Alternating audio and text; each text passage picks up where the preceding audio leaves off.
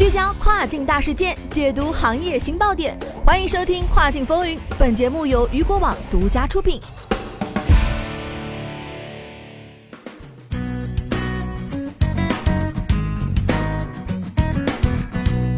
各位中午好，欢迎大家在每个工作日中午的十二点继续锁定到雨果调频，这里是正在为您播出的《跨境风云》，我是大熊。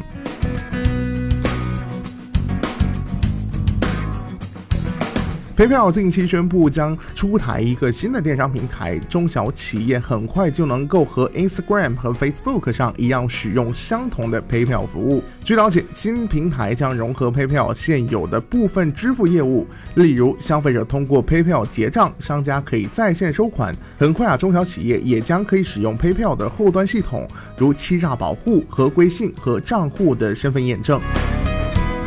我们来关注到的是 PayPal 的扩张。合作伙伴和在线平台构成了 PayPal 的业务。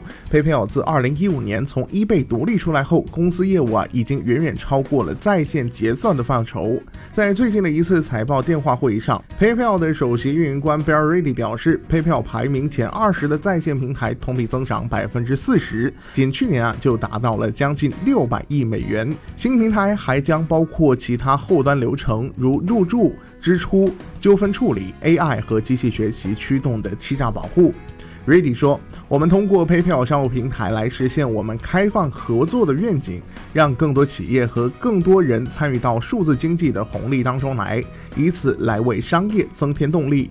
PayPal 的电商平台将率先在美国、英国和欧洲推出，计划最终会扩展到其所在的所有市场。”